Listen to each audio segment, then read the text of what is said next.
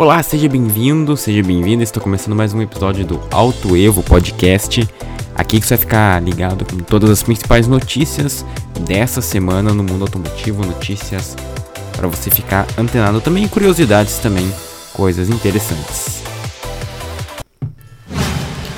E para começar, a Toyota já deve anunciar na próxima semana a nova Hilux, né?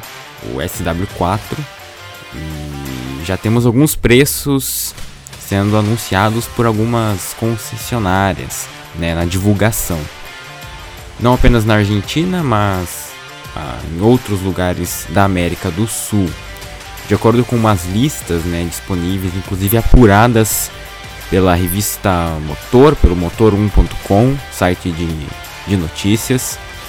A nova Hilux 2021 pode ter valor entre 45 mil reais na versão mais simples, 4.2 Flex, e 241 mil reais, 990 na versão SRX 4x4 a diesel.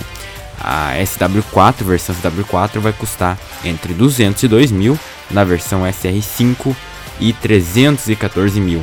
Então, para quem é fã da caminhonete já pode ficar se preparando também, vai se ouvir também, porque ano que vem chega e o preço deve ser bem alto. Vamos falar de inovação. É, a gente fala muito de carros elétricos. O Itaú Unibanco anunciou que vai criar um serviço para compartilhar carros elétricos.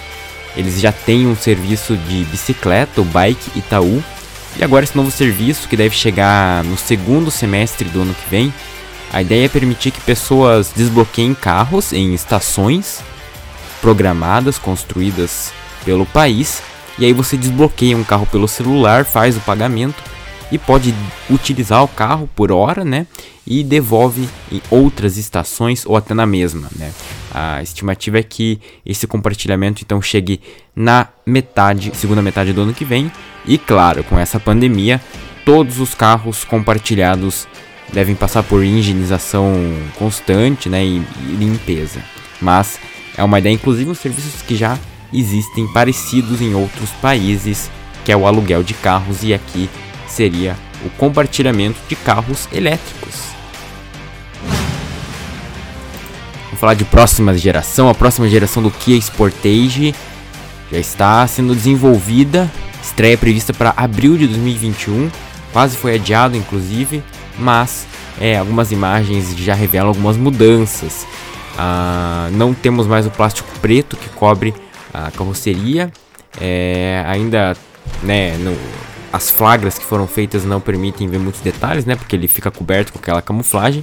Porém, é, já dá para ver mudança nos faróis e lanternas, faróis duplos, que também já são adotados pela Hyundai em alguns outros veículos, né? Faróis principais ficam ao lado da grade.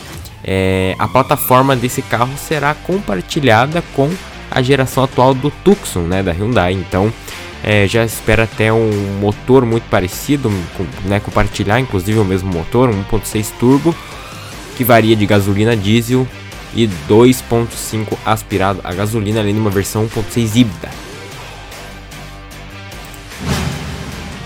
Vamos falar de uma curiosidade. É, a gente sabe que todos os carros que são lançados passam por vários testes de segurança a Volvo, que é uma aí das marcas que possuem os carros mais seguros e as melhores tecnologias de segurança, fez um teste que inclusive está disponível no YouTube. A gente vai deixar aqui o link da matéria para vocês acompanharem o vídeo.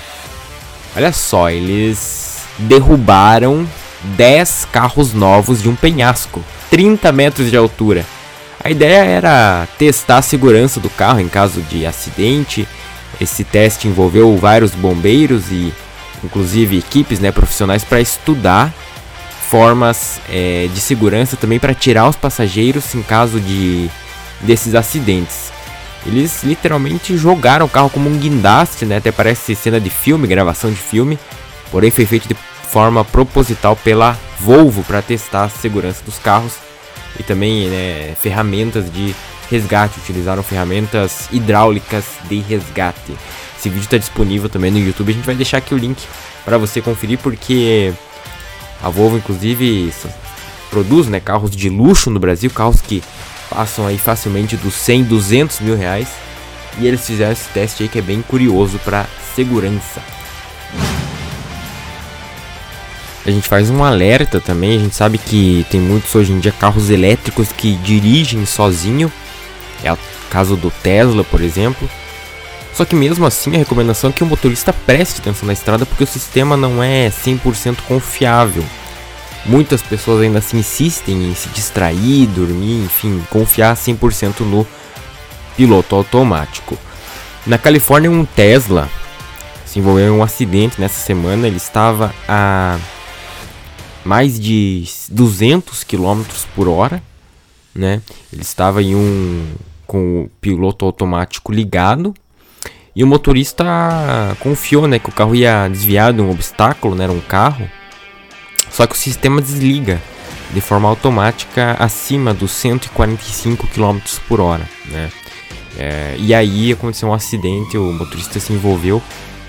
Mais uma vez, então a gente sempre alerta, né, que não dá para confiar e sempre tem que estar tá ligado no carro porque é, esse sistema automático é confiável, mas motorista sempre tem que estar atento. E essa vez foi erro do motorista, inclusive, não do carro com é, velocidade automática. Ele estava a 217 km por hora.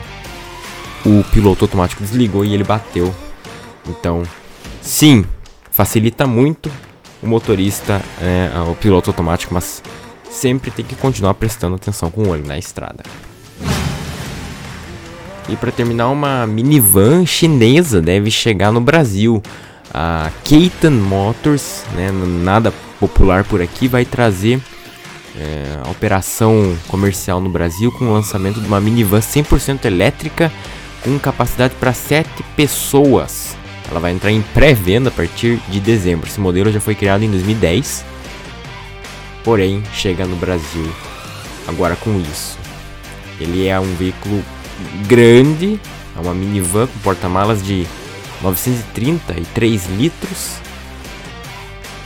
Os bancos são dispostos em três fileiras e o um motor elétrico de 90 cavalos de potência. Até fica a dúvida se esse peso não deve afetar o modelo do carro. Porém, ele oferece garantia de 8 anos e um certificado de recompra após valor pré-determinado. Então é uma minivan que chega no Brasil, aposta mais no mercado do Brasil mesmo com esse, né, com essa, com essa marca que não é conhecida por aqui. Não é a primeira marca chinesa a chegar por aqui, nós já temos a Sherry por aqui também e a Jack Motors. Essas foram as principais notícias da semana, espero que vocês tenham gostado das principais informações. Você acompanha também os links para acompanhar aí as notícias e os vídeos que a gente indicou nesse episódio. E sábado que vem nós temos mais notícias no Alto Evo Podcast. Até logo!